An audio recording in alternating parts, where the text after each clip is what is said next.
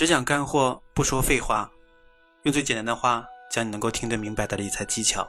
大家好，我是天翔。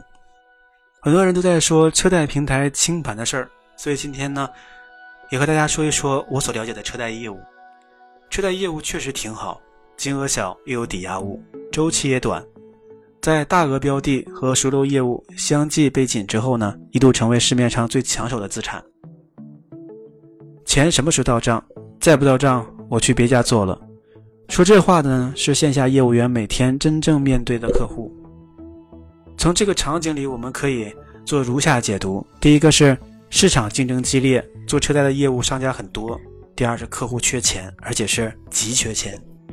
急用钱还有另外一个原因，那么多的银行车贷业务，利息要比 P2P 平台低一半还多，为什么不去申请呢？答案只能是信用评估过不了。在银行看来，这不是优质客户，这样用户画像就出来了。急用钱，信用等级一般，收入不稳定，所以我们就不难理解为什么会出现二押。有的是客户想急用钱，一车抵押多次；另外是车贷公司想赚钱，主动联系客户。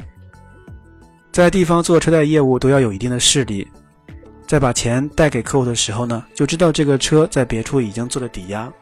甚至客户刚在一家平台做过贷款，马上又接到另外一家公司的电话，直接告诉客户还可以再贷给他同样的资金，而他们的自信来自于我是社会大哥，不还钱随时抢车，抢回来车很快就会通过黑市转手出去变现。这也就是为什么这次全国打黑除恶对 P2P 平台造成影响的原因。有社会大哥的地方就有团伙，就有暴力，就有陷阱。用律师的话来说，行业催收这一块总有些见不得光的。车被抢走了，直接导致车贷平台坏账增加。车贷业务的高利润在坏账不多的情况下是直接可以覆盖掉的。一旦坏账激增，平台一定会出现经营问题。所以之前就有平台联合发起车贷联盟，共同签署车贷反二押公约。所以打铁还要自身硬。我见过一些小型车贷平台的风控，基本就是三步：第一步，汽车估值；第二步，通过第三方平台查信用；第三步，收手续、拍照片，等待放款。这三步里最重要的就是查信用。但凡是这个信用平台能够查出来的，都是有问题的。谁都知道不能放贷，关键在于在信用数据采集不完善的情况下，通过方法进一步明确用户的风险等级。